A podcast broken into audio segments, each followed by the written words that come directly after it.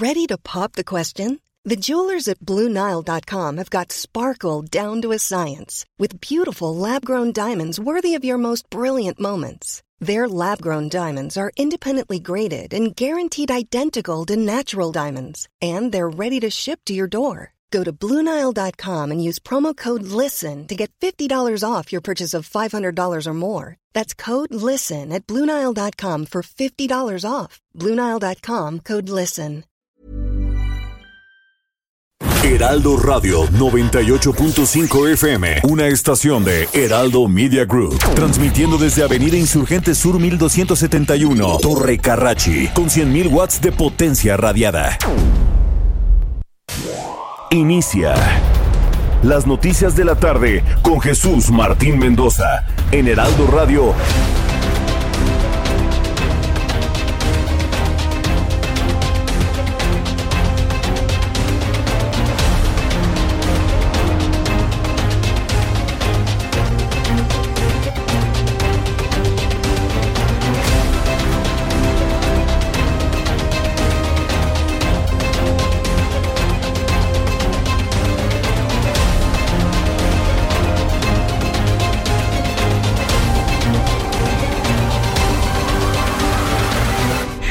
Las seis de la tarde en punto, hora del centro de la República Mexicana. Bienvenidos, muy buenas tardes. Iniciamos el Heraldo Radio correspondiente este viernes 5 de marzo del año 2021. Se nos termina la primera semana del tercer mes de este año 2021.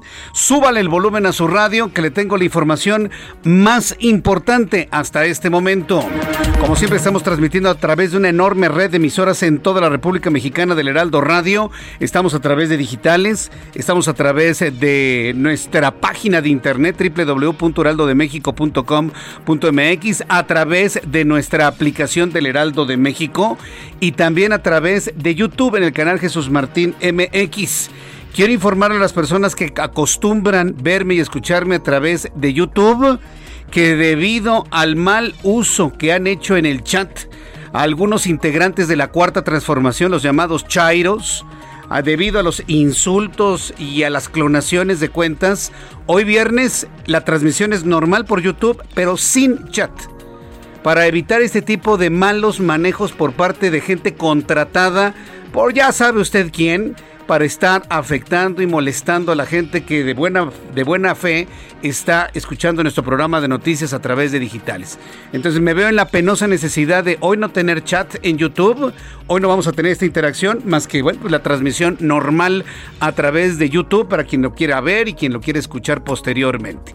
Entonces ya hecha esta aclaración en este momento, pues vamos directamente con las noticias más importantes del día de hoy. En primer lugar, le informo que la dirigencia nacional de Morena la dirigencia nacional de Morena aplazó el inicio de la campaña de su candidato al gobierno de Guerrero, Félix Salgado Macedonio, programada para hoy, e informó que el Comité Ejecutivo Nacional esperará los resultados de la encuesta de la Comisión de Honor y Justicia para eh, conocer los perfiles de los aspirantes y poder definir un nuevo candidato. Entonces, ante la enorme duda de si hay o no hay candidato, la respuesta es no hay candidato. Es decir, era Félix Salgado Macedonio, pero no van a empezar con Félix Salgado Macedonio hasta que, que aprobó el tribunal, pues aprobó a Salgado Macedonio, pero no lo saca el Morena a Salgado Macedonio. Saben perfectamente bien que están cometiendo el error más grave que hay en este momento y habrá en la pequeña administración que tenga Morena durante estos años y que se acaba en 2024. Ha sido el peor error así como la gran muralla que le han puesto al Palacio Nacional para que no se acerquen las mujeres durante todos estos días. Es verdaderamente penoso. Bueno, como están ya evaluando los efectos negativos de estas decisiones, bueno, pues la dirigencia nacional de Morena aplaza el inicio de la campaña de su candidato al gobierno del estado de Guerrero. Le voy a tener todos los detalles más adelante aquí en el Heraldo Radio. Le informo que el candidato del PRI a la nueva presidencia municipal de Nuevo Casas Grandes, Chihuahua, Yuriel Armando González Lara, fue asesinado a balazos anoche junto con su escolta, que viajaba con él a bordo de un automóvil en el centro de ese municipio. También informo que el presidente de este país dio a conocer el día de hoy que el tramo 5 del tren Maya que va de Cancún a Tulum será como los segundos pisos que hay en la Ciudad de México con el objetivo de evitar afectaciones al turismo y para admirar el paisaje de la selva. Hágame usted el favor, en plena pandemia, sin vacunas y este señor gastándose el dinero en un trenecito inútil. No necesitamos ningún tren en este momento. Podríamos necesitarlo en el futuro, pero en este momento necesitamos salud, vacunas e infraestructura para atender enfermos. Y hablando de un tren elevado, ¿elevado de qué? Pues no pasa nada abajo. Un tren, hágame usted el favor. Bueno, ese es el presidente que votaron 30 millones de incautos hace dos años y medio, pero que bueno, pues ahora ya a muchos, a muchos millones Casi a los 30 se les han abierto los ojos. El juez del Centro de Justicia Penal Federal del Reclusorio Norte aplazó para la primera semana de junio el cierre del proceso iniciado contra Gilda Margarita Austin Solís, madre del exdirector de Petróleos Mexicanos Emilio Lozoya, quien es acusada de, de presunto lavado de dinero. Le informo que este viernes el ministro de Exteriores, Marcelo Ebrard, informó que podrá iniciar el fin de semana la aplicación de la vacuna contra COVID-19 de la farmacéutica china Sinovac BioNTech, después de que la compañía emitiera un certificado de análisis del biológico que completa el aval para su uso. Es muy importante que si usted se vacuna sepa perfectamente bien qué vacuna le están poniendo. Es muy importante porque en este momento en México de las poquitas, poquitas vacunas que hay son de Chile de dulce y de manteca. También le informo en este resumen de noticias que el presidente de este país propuso que Campeche sea el primer estado del país que pueda regresar a clases presenciales al asegurar que cuenta con las condiciones para ello. Además de que todos los maestros de la entidad ya fueron vacunados contra COVID-19. Vamos a escuchar lo que dijo este señor hoy en la mañana. Quiero convocarlos para que sea Campeche el primer estado en el reinicio de las clases presenciales. Hay condiciones para regresar a clases pronto. Ya se vacunaron a todos los maestros en Campeche, Puede ser que falten algunos, pero eso lo podemos eh, llevar a cabo.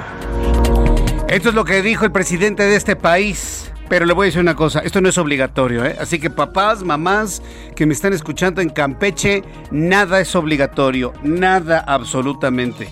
Apenas están evaluando las condiciones por las cuales se podrá regresar a las clases cuando se está en verde pero no es una orden, no es obligatorio, no es coercitivo. Padres de familia que no quieran llevar a sus hijos, simplemente no los lleven y no se les dará de baja en el ciclo escolar 2020-2021. Así de simple, así de sencillo. Tengo que decirlo y complementarlo. Esto no es obligatorio. ¿Y ya se da cuenta cómo están haciendo ahí una, una organización con la que hablé ayer que enarbola los dichos de López Gatel? ¿Lo escuchó usted ayer? Bueno, pues para que vea que las cosas no son casualidad. El subsecretario de Hacienda y Crédito Público, Gabriel Llorio, estimó que en agosto próximo, entre 60 a 80 millones de mexicanos ya estarán vacunados contra el COVID-19. Dice que para el mes de agosto, la mitad de la población mexicana estará vacunada contra COVID-19. Permítame dudarlo, don Gabriel. Llorio dijo que en el 2021 la recuperación prácticamente va a estar en muy corto plazo pausada y va a ser pautada por la velocidad que se tenga de implementación de vacunas. A ver, don Gabriel, ¿a quién quiere usted engañar? Y a mí en lo personal me choca ser portavoz de mentirosos. No tenemos ni refrigeradores para mantener la vacuna. Le andan pidiendo a los ganaderos que les presten sus, sus termos para conservar semen congelado.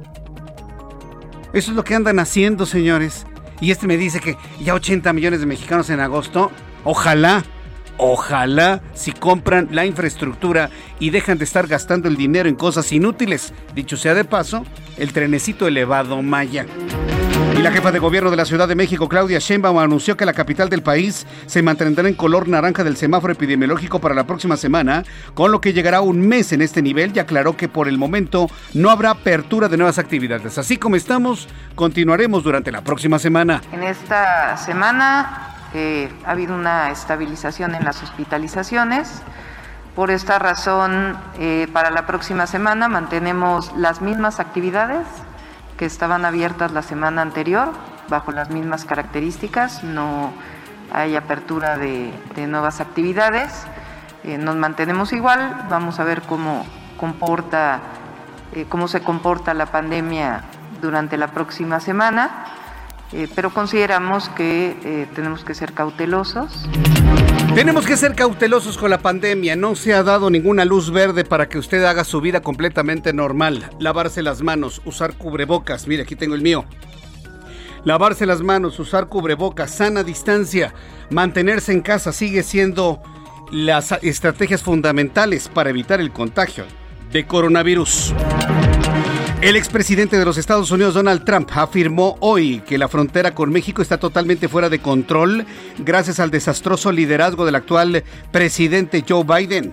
Instó a poner fin a lo que definió una pesadilla fronteriza Donald Trump agregó que los inmigrantes ilegales de todos los rincones de la tierra descenderán a la frontera estadounidense y nunca serán devueltos. Está denunciando Donald Trump que la frontera México-Estados Unidos es un gran desorden, que es totalmente desastroso. Así lo calificó.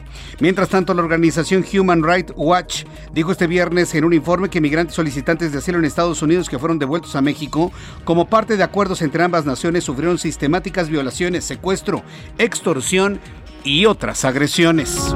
En México, claro. Sí, sí, pues sí. Tristemente, lamentablemente, vergonzosamente, eso es lo que sufren los migrantes del lado mexicano.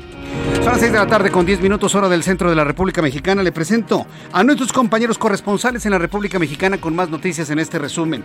Saludo con muchísimo gusto a Claudia Espinosa, nuestra corresponsal en Puebla. Adelante Claudia, ¿qué información nos actualizas el día de hoy? Muy buenas tardes. Hola Jesús Martín, te saludo con gusto a ti, a los amigos del Heraldo Media Group. Pues este día el gobernador Miguel Barbosa pidió a los grupos de colectivos feministas prudencia y calma durante todas las actividades que se realizarán desde este fin de semana hasta el próximo 9 de marzo con motivo de la conmemoración del Día Internacional de la Mujer. Señaló inclusive que si él pudiera marcharía con estos colectivos de mujeres, sin embargo, pues dijo esto no está permitido porque no se da el acceso a los hombres.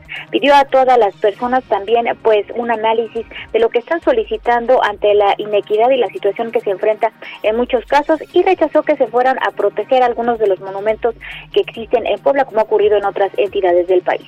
Es la información desde Puebla. Muchas gracias por esta información. Claudia Espinosa. Muy buenas tardes. Hasta luego. Vamos con nuestro compañero Carlos Navarrete quien nos tiene información desde el estado de Guerrero. A ver, explícanos porque ya no entendimos nada. ¿Hay o no hay candidato en el Movimiento de Regeneración Nacional? Adelante, Carlos.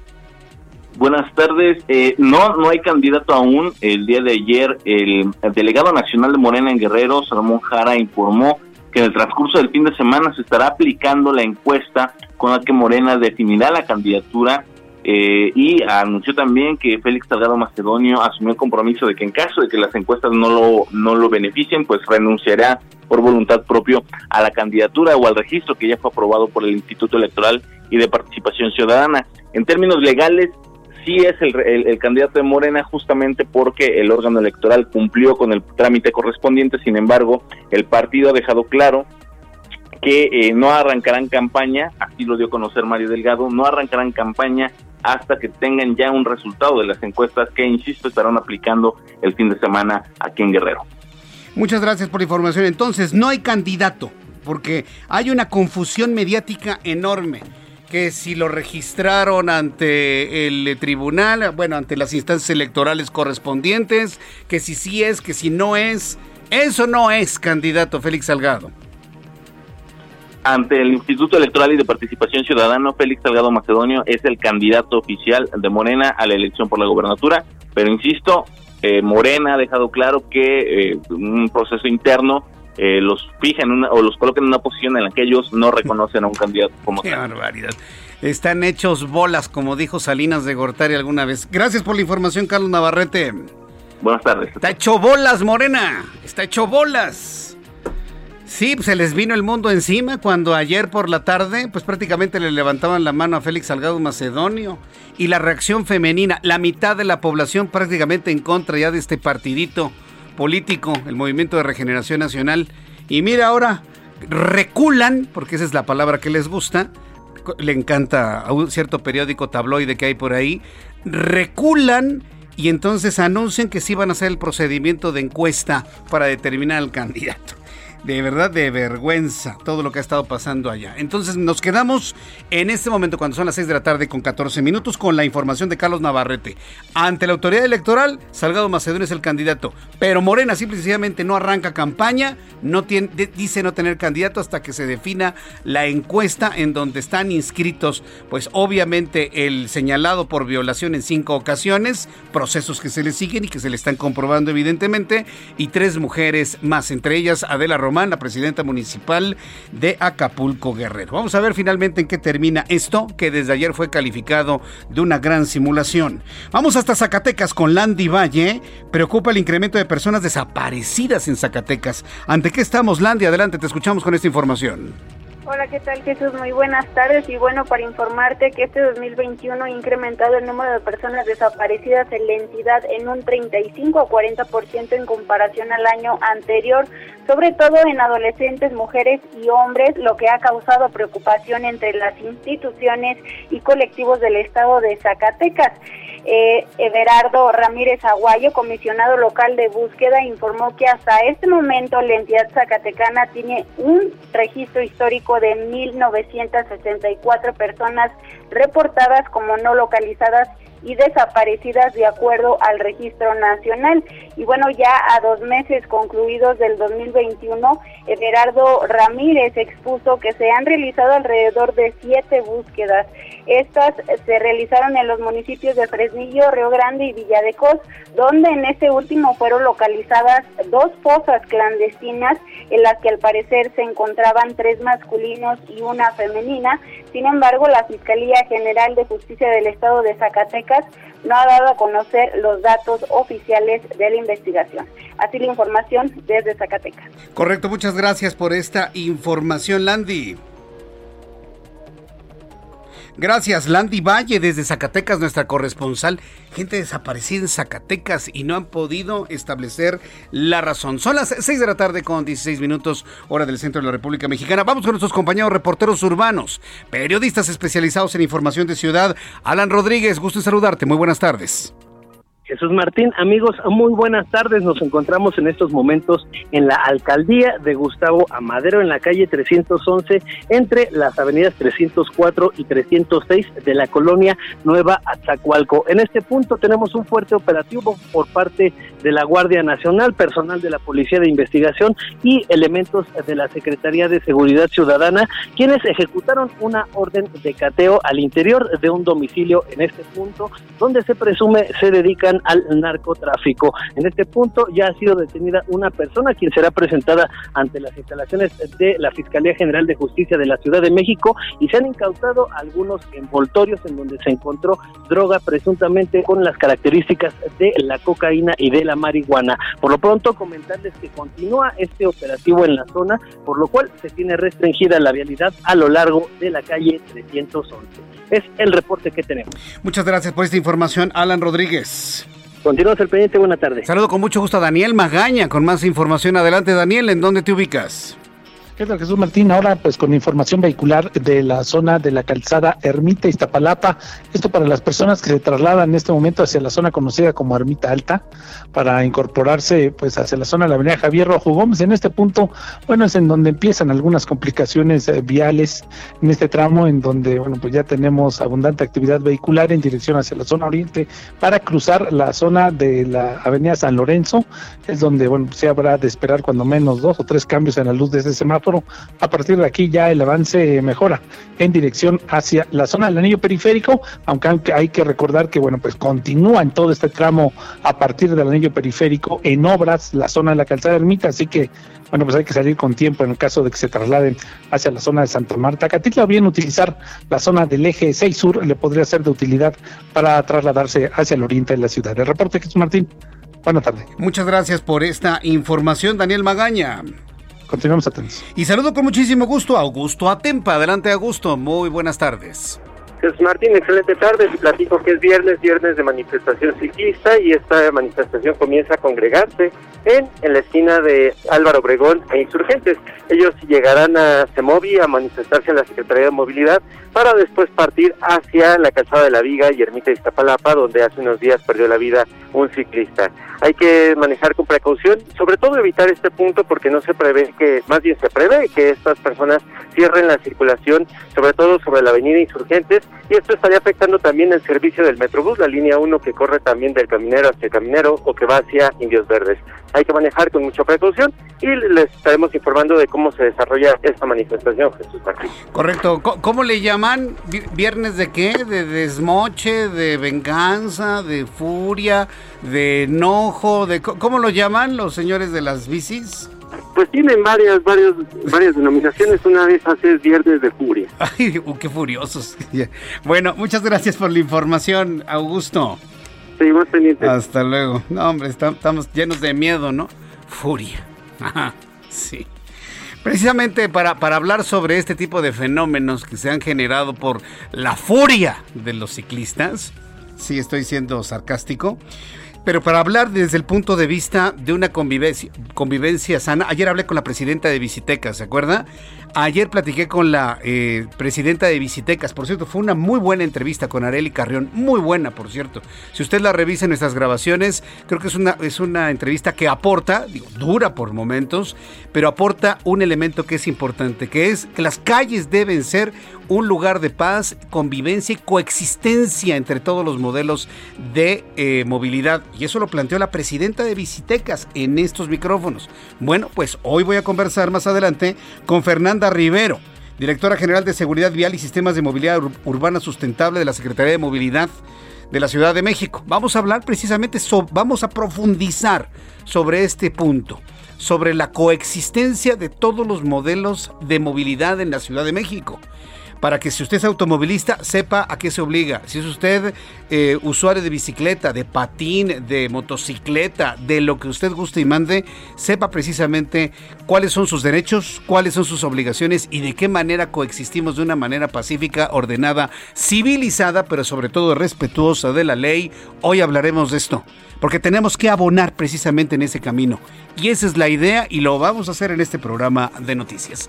Son las 6 de la tarde con 21 minutos hora del centro de la República Mexicana. Intenso nuestro programa de este viernes y vamos a revisar lo que sucedía un día como hoy. Hoy es 5 de marzo del año 2021. Abraham Arreola. Amigos, bienvenidos. Esto es un día como hoy en la historia 5 de marzo. 1876. Se celebra en la Ciudad de México el primer Congreso Obrero Mexicano. En 1913, Álvaro Obregón, jefe de la sección de guerra de Sonora, llama al pueblo a combatir al régimen de Victoriano Huerta. En 1970, entra en vigor el Tratado de No Proliferación de Armas Nucleares.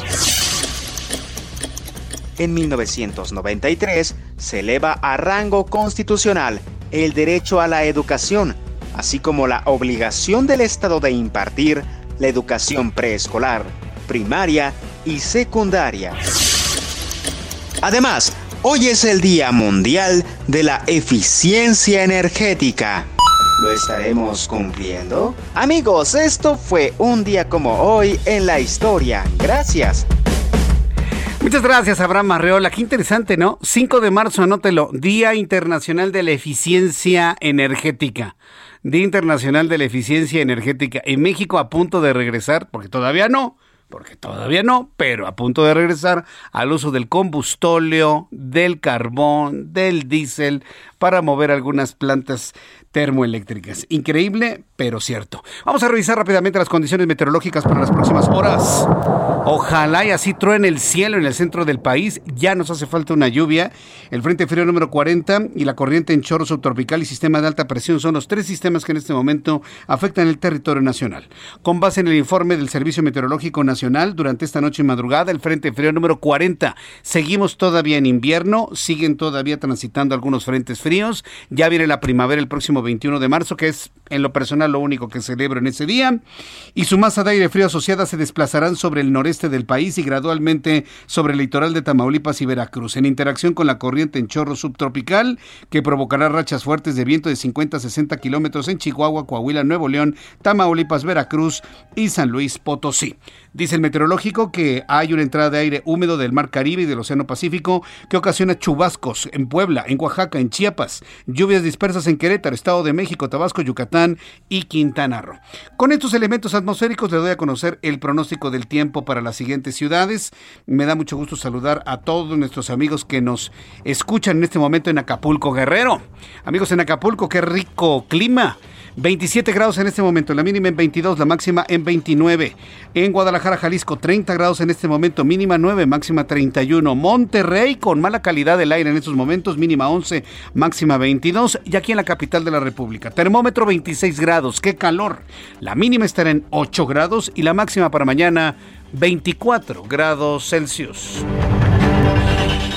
Vamos a ir a los anuncios y al regreso le tengo todos los detalles de la información más importante. Estaremos en las calles de la ciudad para que sepa todo lo que ocurre. Le invito para que me escriba a través de mi cuenta de Twitter, arroba Jesús Martín MX. Escuchas a Jesús Martín Mendoza con las noticias de la tarde por Heraldo Radio, una estación de Heraldo Media Group. Heraldo Radio, la HCL se comparte, se ve y ahora también se escucha.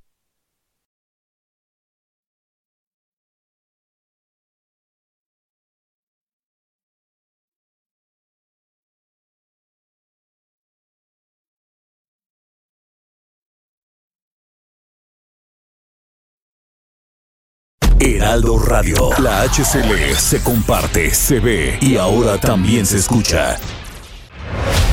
Escucha las noticias de la tarde con Jesús Martín Mendoza. Regresamos. ¿Cómo están amigos del Heraldo Radio? Continuamos aquí en las noticias de la tarde con Jesús Martín Mendoza. Y contentas, ¿por qué? Porque vamos a presentar a Dina Marín. Ella se integra al equipo esta tarde para hablarnos del tratamiento antivejez más famoso, el tratamiento que usan las celebridades. Y aunque usted no sea famosa, debemos de cuidarnos. ¿No es así, Dina? Bienvenida. Ay, encantada. Claro que sí, vamos a parecer celebrities, pero sobre todo vamos a estar llenos de energía, de vigor y de salud, que ahora tiene una, un nuevo significado. Ya está en México este que es el mejor y el más famoso tratamiento antivejez suizo. Les doy el teléfono porque solo aquí lo pueden conseguir y además yo hoy te conseguí de regalo. 800 23 mil. Está muy sencillo. 800 23 mil. Es un vuelve a la vida, un baño de antioxidantes. Si tienen achaques, créanme, se van a olvidar de ellos, porque va a nutrir cada célula del organismo, la va a renovar, restaurar y rejuvenecer de adentro hacia afuera, pasando por huesos, músculos, órganos vitales, el cerebro va a purificar la sangre, todo va a estar al 100% y bien rico porque nos vamos a ver más jóvenes. En apariencia, por lo menos de 5 a 10 años menos, se difuminan las arrugas, se eliminan, la piel tiene tono muscular, se van las manchas, es impactante y yo lo digo siempre abiertamente, lo mejor que conozco, me he dedicado muchos años a salud y belleza, no hay algo mejor y tienen que aprovechar porque hoy es de regalo. Es regalo, bueno, me quedé sin palabras, ¿a dónde tenemos que marcar, Dina? 800 mil. Oye, es gratis, exclusivamente pagan el envío. Te conseguí porque quiero que lo comprueben, que vean los beneficios y sobre todo que estén sanos.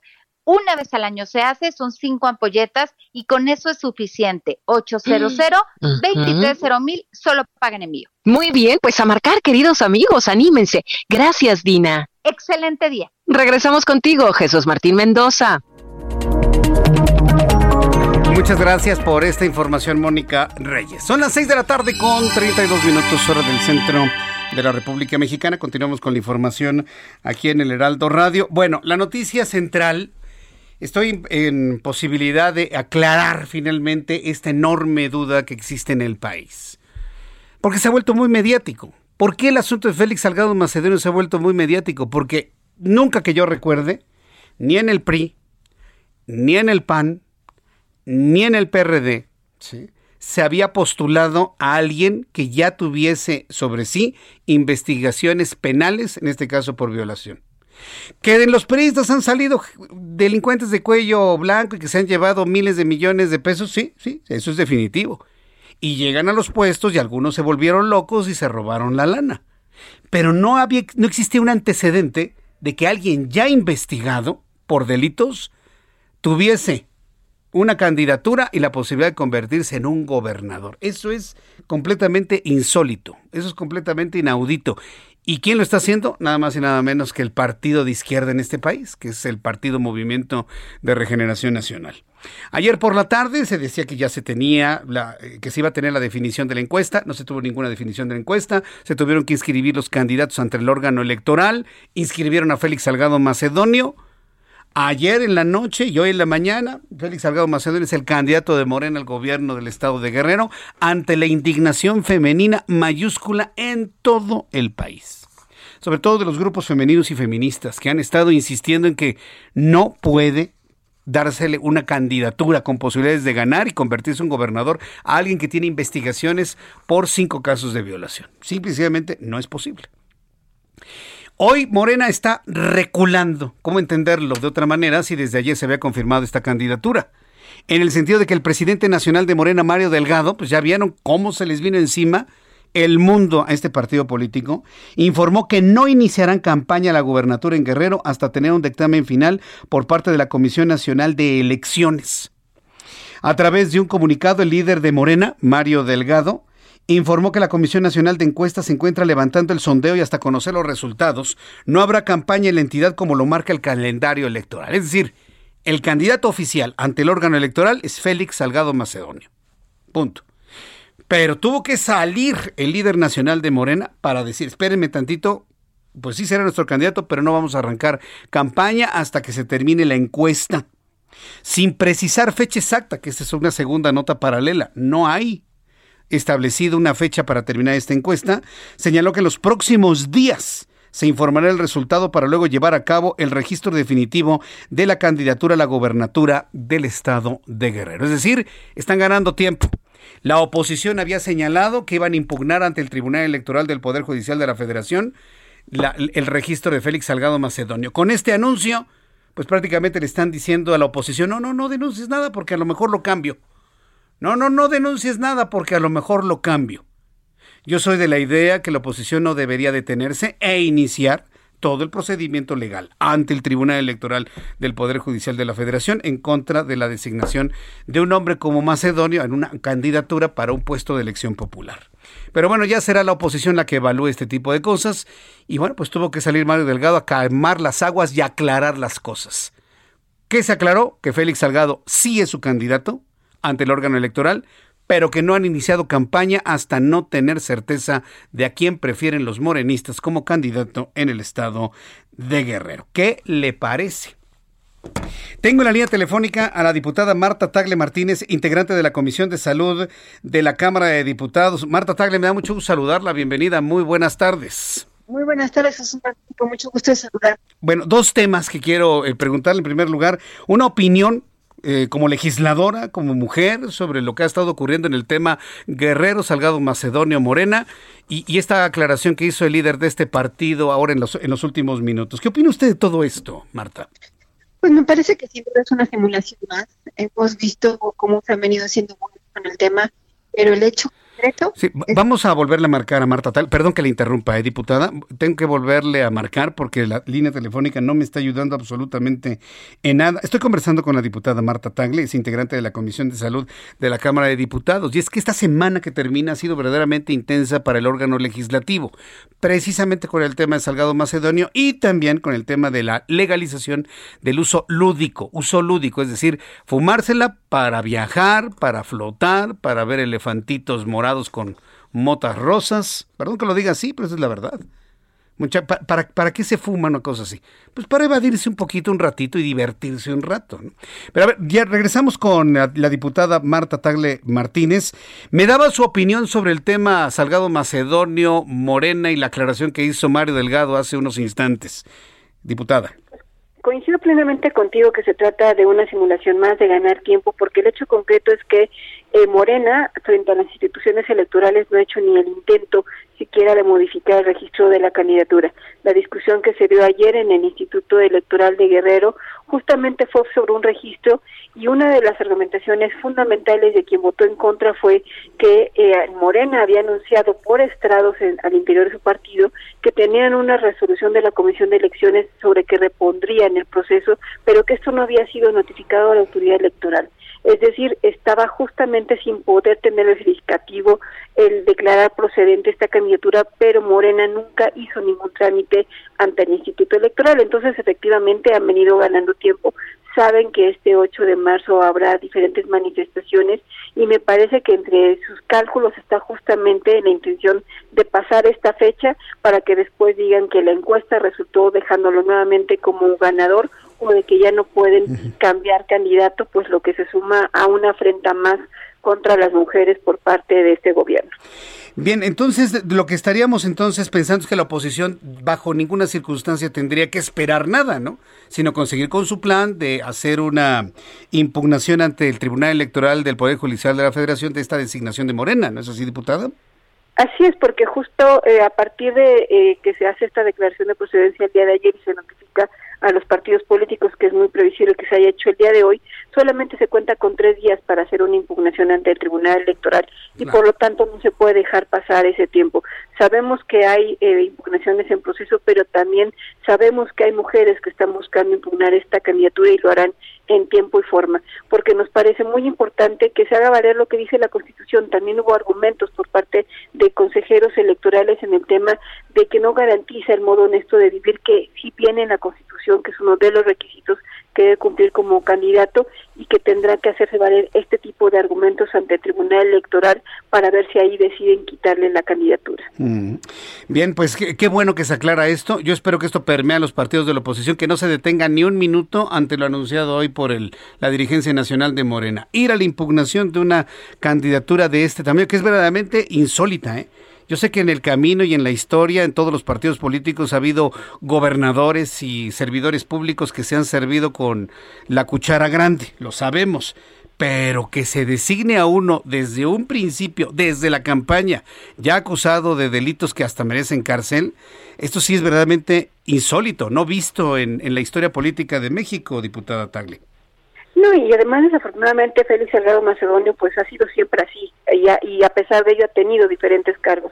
O sea, desafortunadamente no se convirtió ahorita en un violador eso es lo que desafortunadamente el presidente quien lo ha venido apoyando no lo entiende porque dice que es un asunto de politiquería para no dejarlo llegar a la candidatura. Y no es verdad, las denuncias que tiene por violación vienen de muchos años atrás y además es el la muestra de, de que justamente la impunidad que hay en la violencia contra las mujeres, porque esas mujeres que han denunciado no han tenido justicia porque siguen siendo víctimas y así hay muchas mujeres en el país que justamente no han alcanzado la justicia y se manda una pésima señal. No importa lo que digan las víctimas, no se les cree y se argumenta que todo es un asunto de politiquería en época electoral. Me tocó escuchar algún análisis en el sentido de que las mujeres en Guerrero toleran actitudes de Félix Salgado Macedonio porque es común es cotidiano que las mujeres guerrerenses sean violadas por sus esposos, hermanos, eh, primos, tíos, vecinos.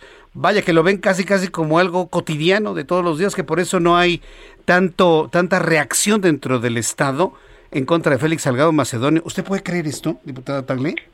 Desafortunadamente sí, porque la violencia está muy normalizada, porque incluso hablar de la violencia pues apenas tiene relativamente pocos años en México, sin embargo, hoy en día en muchos lugares ya la, rechazamos, pero la violencia ha estado ahí presente en muchos lugares y desafortunadamente hay esta visión de muchas mujeres y también de muchos hombres en el Estado pues que lo ven como el macho ideal, se ven reflejados en él, quisieran ser como él, porque desafortunadamente sigue privando esta cultura, pero no podemos normalizarla más. Si queremos realmente transformar el poder, tenemos que sacar a los agresores de los espacios de poder. Eh, diputada Marta Tagle, en el segundo tema, legalización del uso lúdico de la marihuana, un asunto que yo creo que debe haber tenido un parlamento abierto, ¿no? Este, con todos los expertos en ello, pero el próximo lunes se va a discutir. ¿Qué es lo que se espera suceda con esto el próximo lunes, diputada Tagle?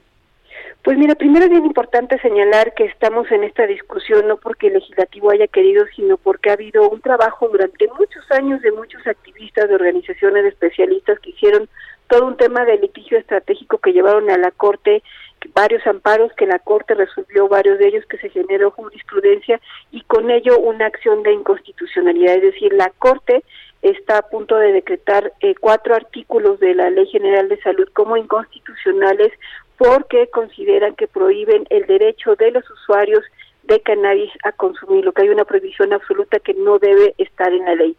Y en ese sentido mandató al Congreso a reformar las leyes antes de hacer la declaratoria de inconstitucionalidad.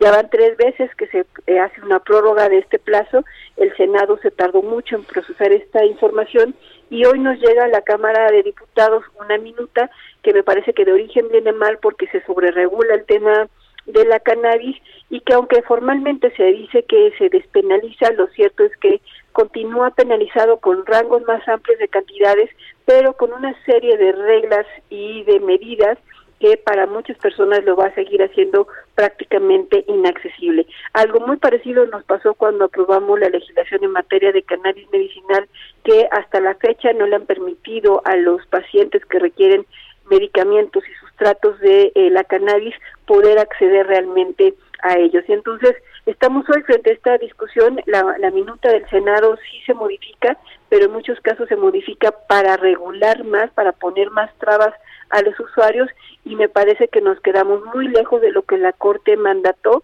y de lo que los activistas impugnaron eh, a través de este litigio estratégico. Bueno, con este planteamiento que usted me hace, entonces sabemos que el futuro de esta discusión va a ser otra vez congelarla, va a ser regresar a, su origen.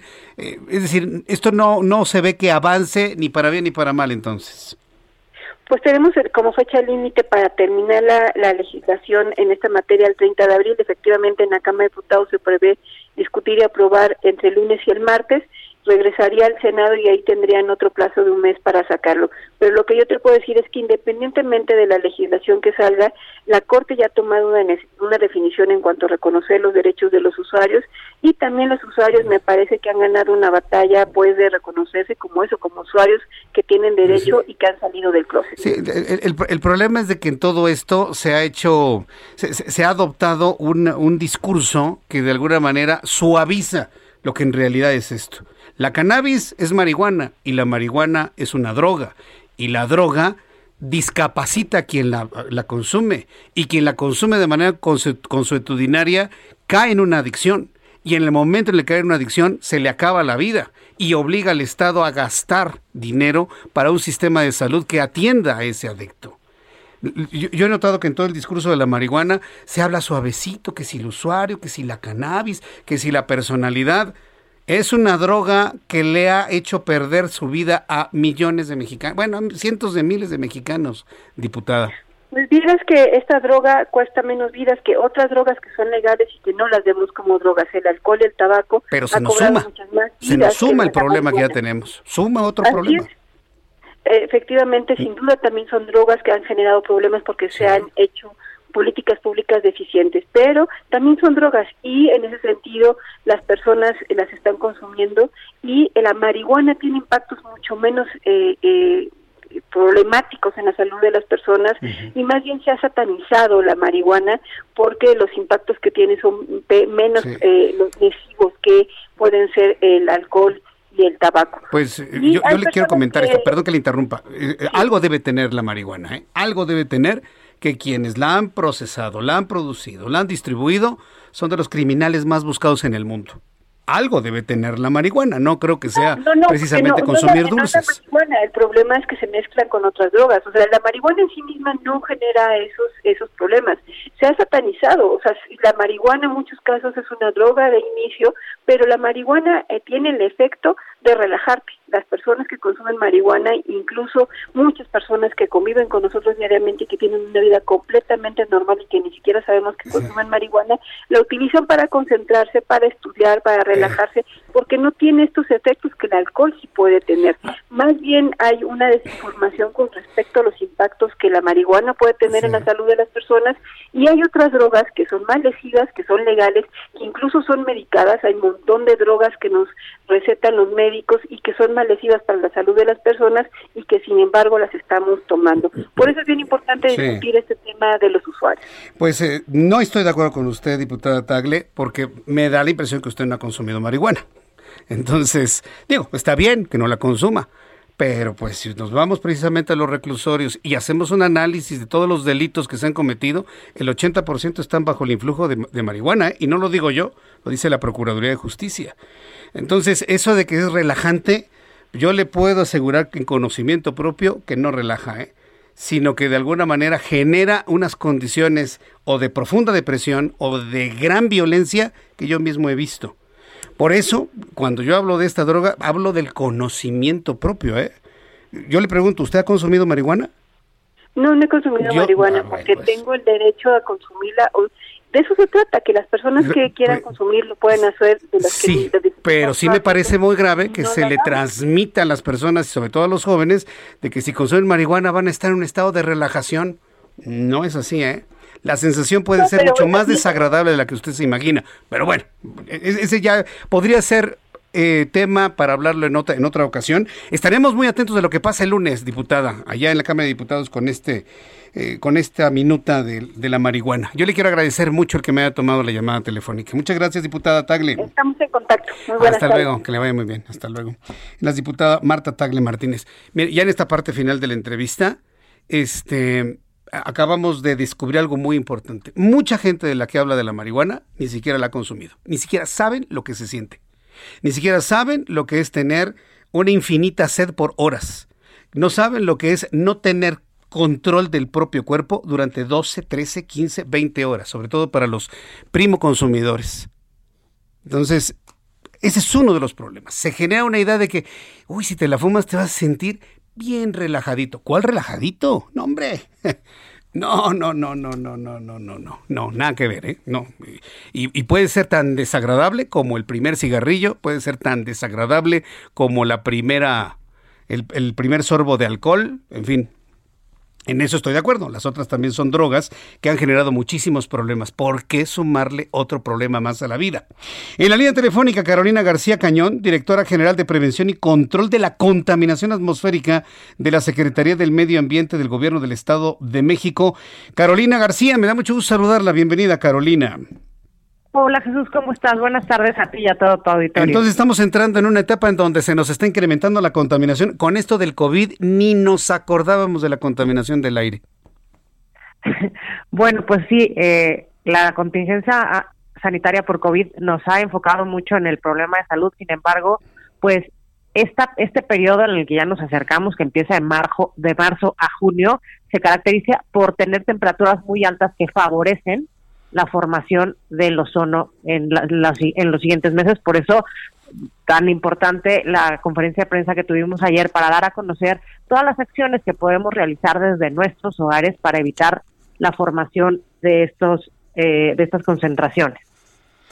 Ahora, eh, eh, eh, ¿en qué momento estamos? Yo sé que la concentración de, contaminantes se acentúa durante el frío. Estamos saliendo de la temporada de frío. Ahora que vamos a entrar con mayor calor en la primavera y en las condiciones que tenemos actualmente, ¿cuáles son los principales riesgos de contaminación que vamos a enfrentar?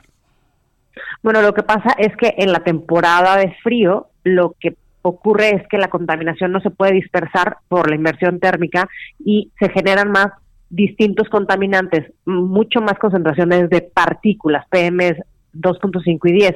En este, en este nuevo periodo en el que entramos ahorita, se genera el, bueno, se favorece la generación de ozono, es un contaminante distinto. Ahora, eh, el, el, ozono, que entendió que es una forma de oxígeno, nada más que son tres átomos de oxígeno unidos, ¿qué problemas genera la salud humana? ¿Qué es lo que se sabe sobre ello? Bueno, eh, le genera, le pega más a las personas que ya de por sí traen alguna afección en la salud, como por ejemplo las personas que sufren de del corazón o de presión alta, pero también está comprobado que las, las poblaciones vulnerables, como son las mujeres embarazadas, los niños, las personas ya grandes, les afecta más pues por, eh, por todo esto que estamos respirando, se mete a las vías respiratorias y genera pues dificultades y presiones altas, eh, problemas cardiovasculares, Mm, las partículas suspendidas PM2.5 son, son de las más peligrosas, las 2.5 precisamente por su tamaño y porque entran directamente al torrente sanguíneo. Tomando en cuenta ya todas estas problemáticas de la contaminación que usted nos ha hablado, ¿cuántas contingencias ambientales podríamos tener en, este año 2021? Bueno, en un eh, en un escenario no tan pesimista, estamos hablando de aproximadamente 12 12, 12 contingencias. contingencias que pudiéramos tener. ¿Esto es mucho, es poco en comparación de otros, eh, de otros años, de otros periodos, eh, Carolina García?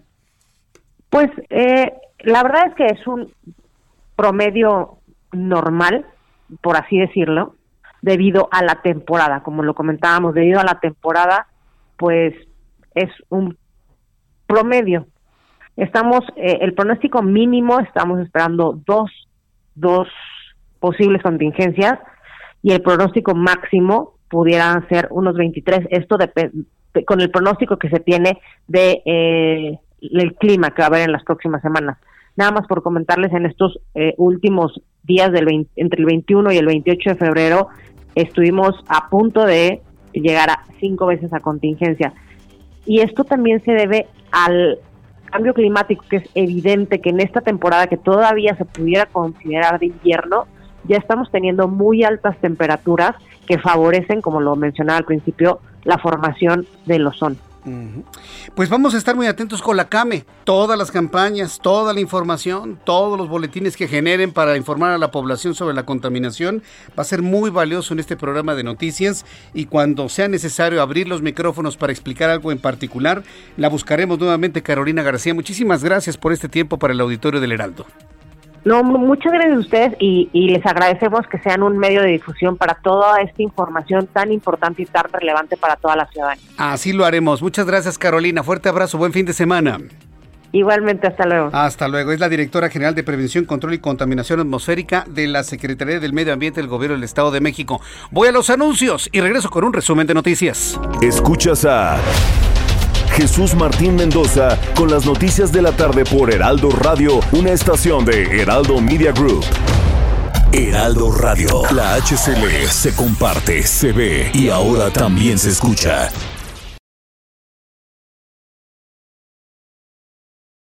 Heraldo Radio, la HCL se comparte, se ve y ahora también se escucha. Escucha las noticias de la tarde con Jesús Martín Mendoza. Regresamos.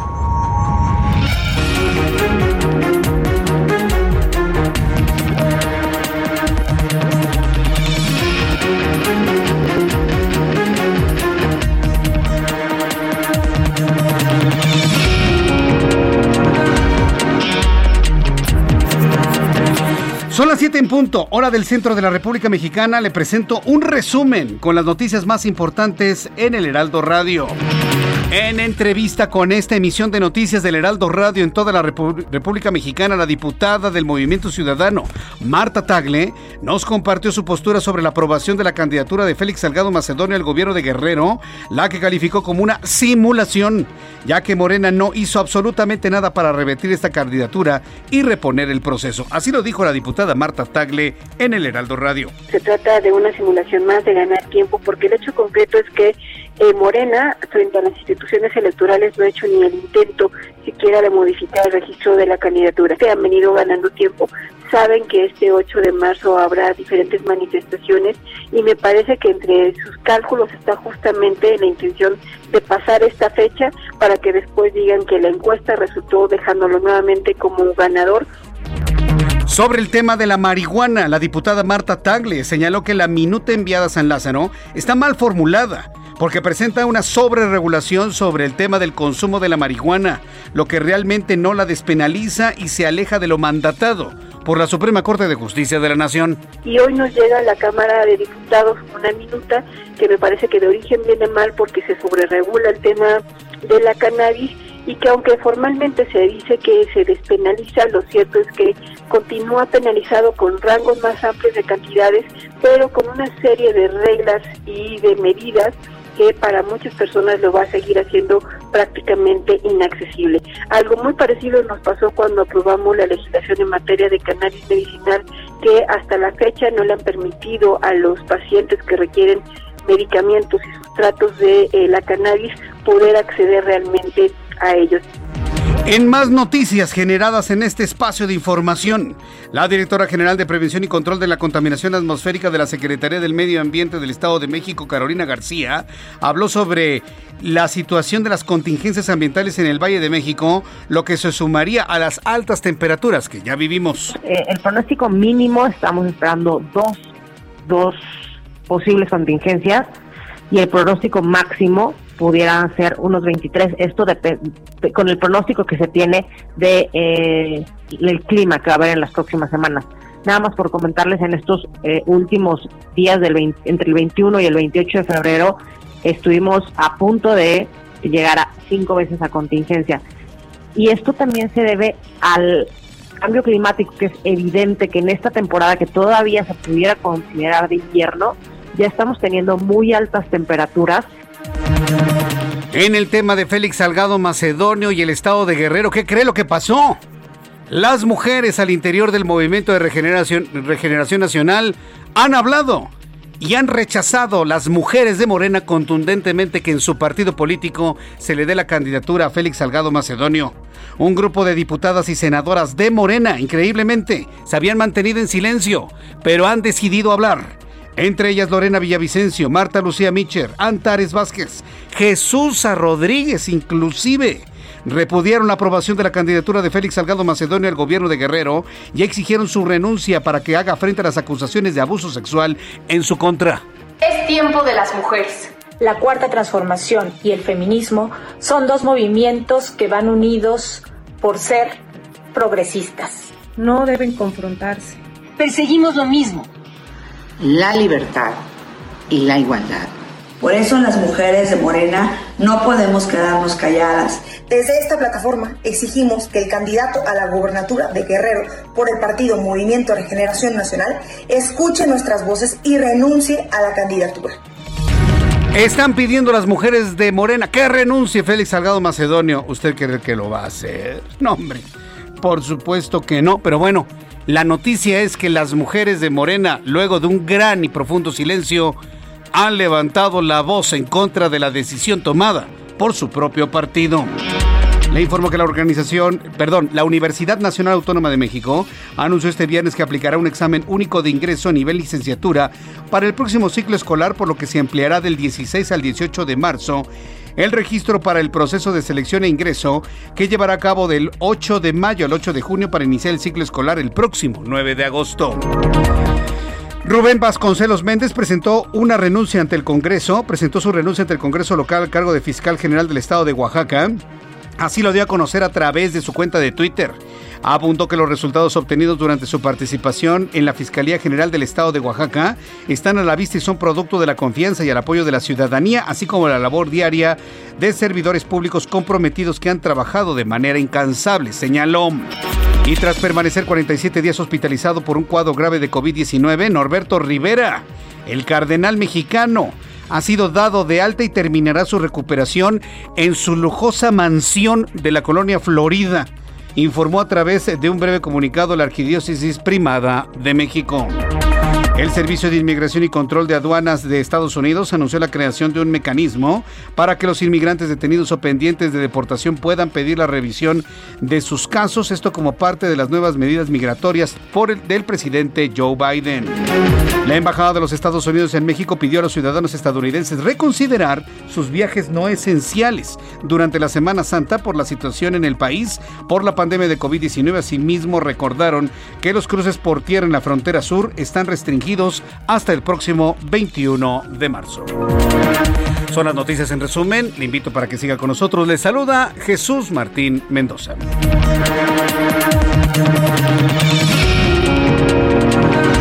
Ya son las 7 con 7, las 7 con 7 horas del centro de la República Mexicana, saludando siempre a nuestros amigos que a partir de esta hora se suman a la transmisión del Heraldo Radio. Les recuerdo que empezamos a las 6 de la tarde y usted nos puede escuchar a través de diversas opciones digitales en nuestra página de internet www.heraldodemexico.com.mx, en nuestra aplicación del Heraldo de México está para el sistema Android y eh, iOS, así que puede, si tiene iPhone o tiene un sistema Android, puede bajar nuestra aplicación completamente gratuita, ligera, funcional y puede ver y escuchar las noticias en directo cuando se estén transmitiendo y a través de mi plataforma de YouTube en el canal Jesús Martín MX. Pero quiero pedir a nuestros amigos que nos están escuchando en digitales que también nos sintonicen en su radio convencional a través de las frecuencias del Heraldo Radio en todo el país Ciudad de México 98.5 de FM, 98.5 de FM, en el 100.3 de FM en Guadalajara, 90.1 de FM en la ciudad de Monterrey, 92.1 en Acapulco y 1700 de AM en Tijuana. Fíjese que muchas personas en Tijuana nos escuchan en San Diego. Eh, nos estamos saludando a través del canal 21 de televisión en Houston. Muchas gracias a nuestros amigos que en Houston ya siguen este programa de noticias a través de una señal televisiva. Así que bueno, pues no hay pretexto para no informarse todos los días a través del Heraldo Radio. Vamos con nuestros compañeros reporteros urbanos, periodistas especializados en información de ciudad. Alan Rodríguez, qué gusto saludarte, bienvenido, muy buenas noches. Jesús Martín, un gusto saludarte nuevamente, esta vez desde la colonia Roma sobre la Avenida de los Insurgentes al cruce con Álvaro Obregón. Como cada viernes ya comienzan a reunirse ciclistas, este colectivo que cada semana se manifiesta para exigir justicia por los fallecimientos de las personas que utilizan este medio de transporte en manos de cafres al volante. Quiero comentarte que en estos momentos ya tenemos un aproximado de 200 personas a bordo de sus vehículos, los cuales estarán partiendo con rumbo hacia la zona del Zócalo de la Ciudad de México, haciendo, como cada ocho días, una parada en algunos puntos estratégicos. Por este motivo, ya fue cerrada la circulación de esta avenida que se dirige hacia la zona sur y hacia la zona centro de la Ciudad de México y también se encuentra afectado el sistema de transporte Metrobús. Por lo pronto, Jesús Martín, es el reporte que tenemos y estaremos dando seguimiento a esta movilización. Gracias por la información, Alan Rodríguez. Excelente noche. excelente noche. Vamos con nuestro compañero Daniel Magaña, quienes tiene más información. Adelante, Daniel. Ya, se nos información vehicular de la zona del G6 Sur para las personas que se trasladan en este momento hacia la zona oriente, pues bastante carga vehicular en las dimensiones de la central de Abasto, prácticamente desde el área de pescados y mariscos, encontramos circulación que se torna lenta para poder cruzar el eje 5 Oriente, la zona de la avenida Javier Rojo Gómez. A partir de este punto el avance pues es mejor para poder trasladarse hacia la unidad habitacional Vicente Guerrero o bien continuar hacia pues ya el perímetro de Iztapalapa, la colonia de Santa María hasta Huacán. Así que únicamente hay que rebasar esta zona de conflicto de la avenida Javier Rojo Gómez para trasladarse de mejor manera hacia el periférico oriente. El reporte. Muy Gracias por la información, Daniel Magaña. Y vamos hasta el Zócalo Capitalino con nuestro compañero Augusto Atempa. Está que no puede creer las enormes vallas de más de cuatro metros que han sido instaladas para evitar que la gente y sobre todo las mujeres se acerquen al Palacio Nacional. Augusto Tempa, adelante, te escuchamos. Así es, Jesús Martín, pues son vallas que van desde la calle de Moneda y rodean todo el Palacio Nacional para evitar, como bien lo mencionas, que el próximo lunes las mujeres puedan aproximar a este recinto que ahora es casa del presidente. Y pues estas vallas fueron colocadas hoy en la mañana y todo el día pues ha lucido así el, el Palacio Nacional ah, eh, con estas vallas, blindado con estas vallas. Y son vallas como bien lo mencionas bastante altas.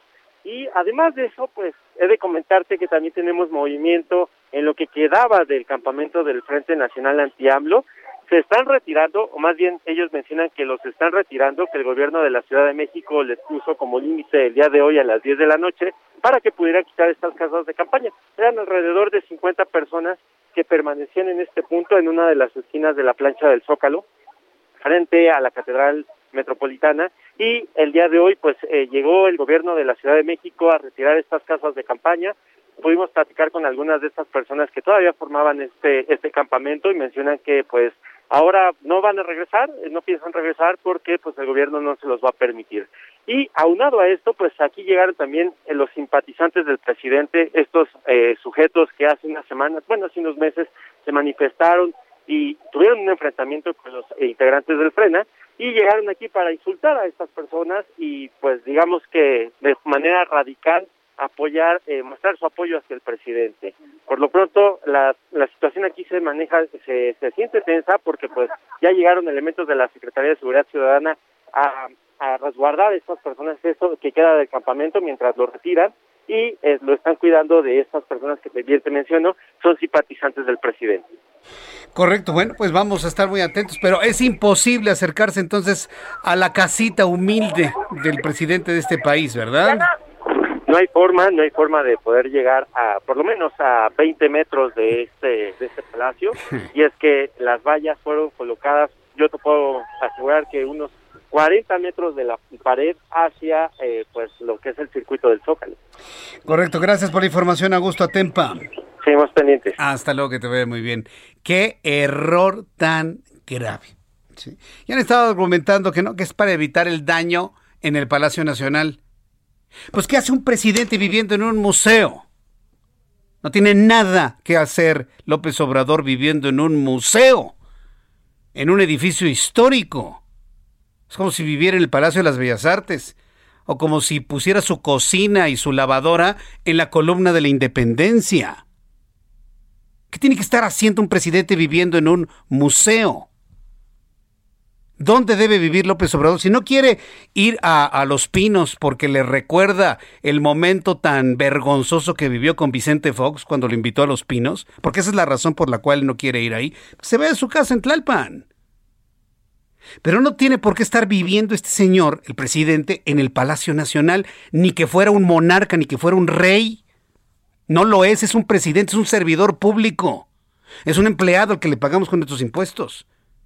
Si hoy el Palacio Nacional está resguardado de esa manera, es porque quieren preservar un monumento histórico. Me parece muy bien.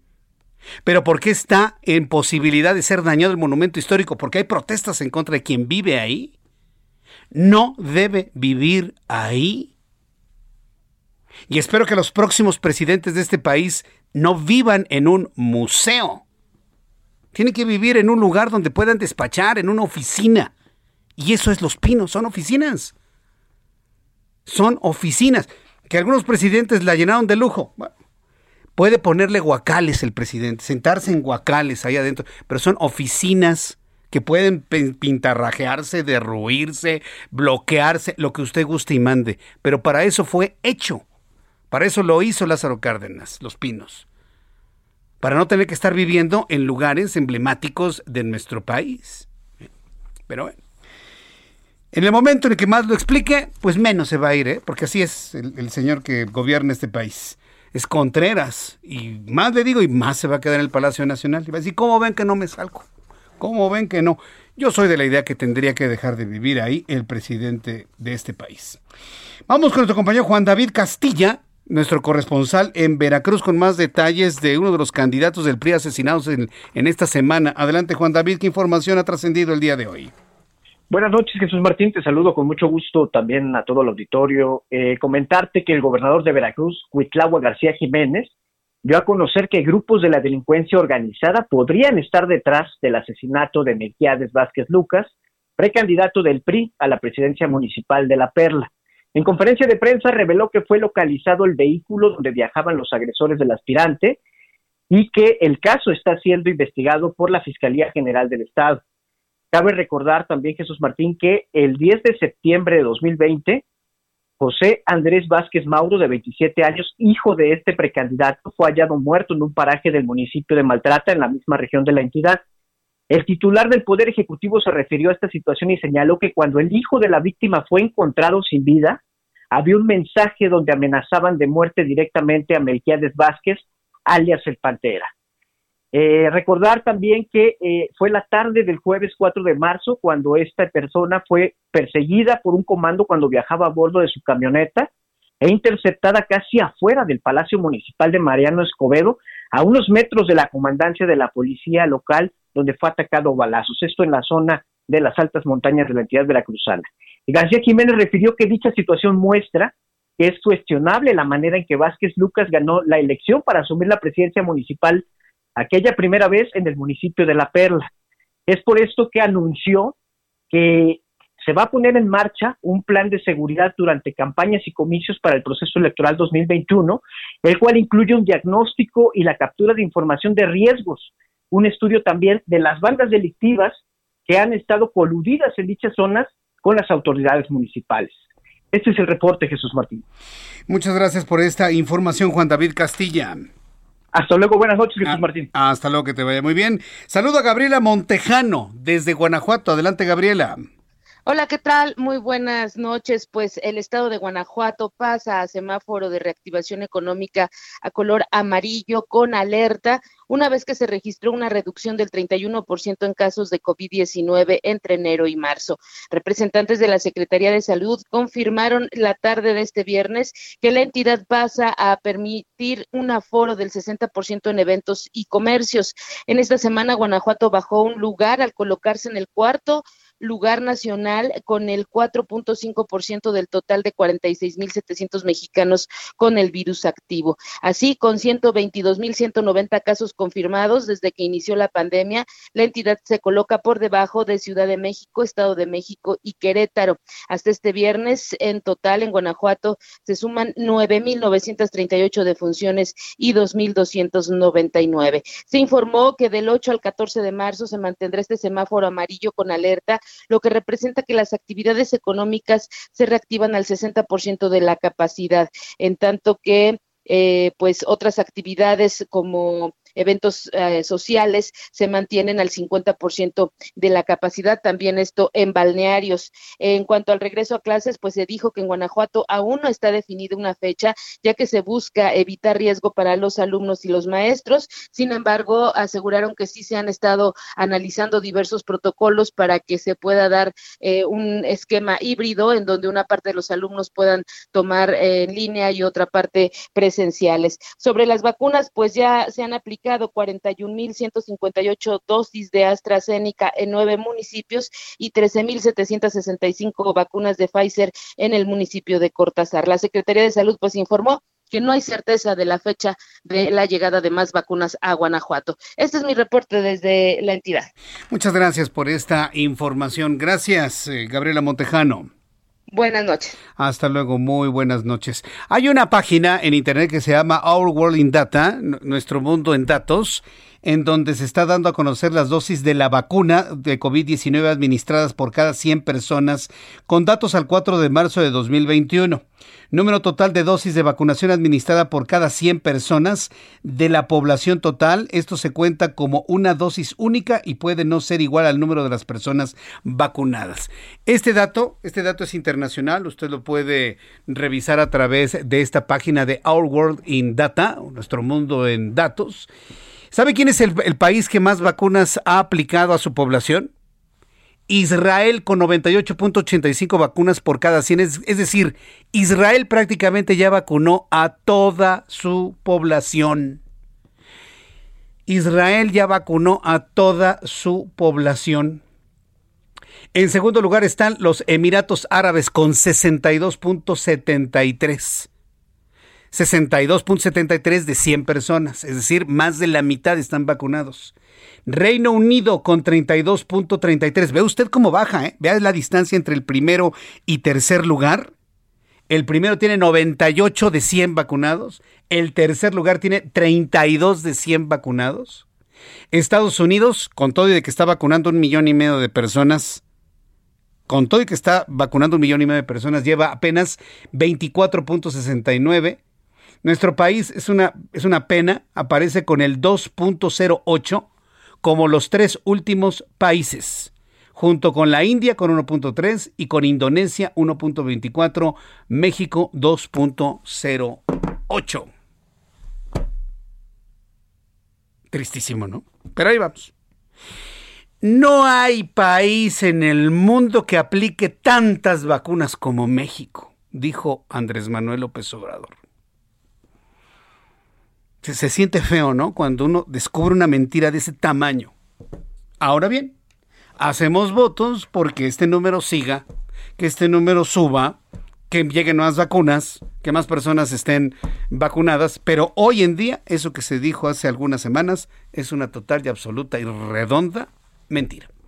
Son las 7 con 21. Es momento de saber cómo nos encontramos en cuanto a economía y finanzas con Héctor Vieira. La Bolsa Mexicana de Valores cerró su sesión de este viernes con una ganancia del 0.74% y del 3.92% semanal, al avanzar 338.35 puntos, con lo que el índice de precios y cotizaciones se ubicó en 46.342.54 unidades. En el mercado cambiario el peso se depreció 1.13% frente al dólar estadounidense, al cotizar en 20 pesos con 62 centavos a la compra y en 21 pesos con 32 centavos a la venta en ventanilla. El euro por su parte se cotizó en 24 pesos con 49 centavos a la compra y 25 pesos con 34 centavos a la venta. El INEGI dio a conocer que durante 2020 la inversión fija bruta del país tuvo una caída del 18.2%, lo que significa el mayor retroceso en este indicador desde 1995 cuando en aquel año se tuvo un desplome del 35.8% como consecuencia de la crisis económica de 1994. Además, el propio INEGI anunció también que durante febrero de este año, con 213.987 vehículos, la producción de autos ligeros en México tuvo una reducción del 28.9% con respecto al mismo mes de 2020, cuando se ensamblaron 273.634 unidades. En más del INEGI, este organismo reveló que durante 2020 el consumo privado en el país cayó 11%, lo que representa su primera caída tras 10 años consecutivos de crecimiento y el retroceso más grande desde 1994, año en que comenzó a medirse este indicador. Informó para las noticias de la tarde Héctor Vieira.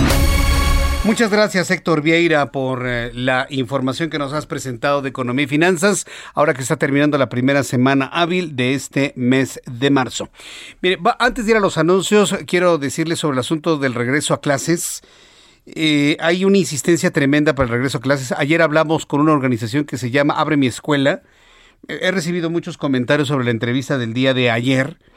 Eh, lo que yo le quiero sugerir sobre esto es que entre usted a Abre mi escuela, hashtag Abre mi escuela, si lo busca usted en cualquier motor de búsqueda, lo va a remitir a Facebook, lo va a remitir a algunas redes sociales para conocer cuáles son los objetivos. Pero mire, no caigamos en discusiones inútiles. No abrirá ninguna escuela mientras el semáforo no esté en verde. Lo que hoy planteó el presidente de la República y se ha planteado en algunos estados es únicamente los que se encuentran en color verde, nada más, y eso ponerse de acuerdo para un regreso voluntario a clases, ¿eh? ni siquiera un, regreso obligatorio. Pero pues todo se está concatenando a poder observar una intencionalidad para un regreso que visiblemente pues generará una serie de riesgos adicionales lamentablemente. ¿Qué más quisiéramos, no? Que todo fuera completamente normal. La Secretaría de Educación Pública aseguró que mantiene diálogo permanente con autoridades de Campeche, con el sector educativo, además de las madres y padres de familia, para un eventual regreso a clases presenciales en abril. Reiteró que solo se dará en semáforo verde y con seguridad sanitaria para las comunidades de aprendizaje. Ahí poco a poco se empieza a ver, pero nadie está obligando a nadie a regresar a ninguna aula de manera presencial hasta en tanto no se esté en un verde verdaderamente confirmado. Después de los anuncios, platicaremos sobre coexistencia en las formas de movilidad en la Ciudad de México. Regresamos. Escuchas a Jesús Martín Mendoza con las noticias de la tarde por Heraldo Radio, una estación de Heraldo Media Group. Heraldo Radio.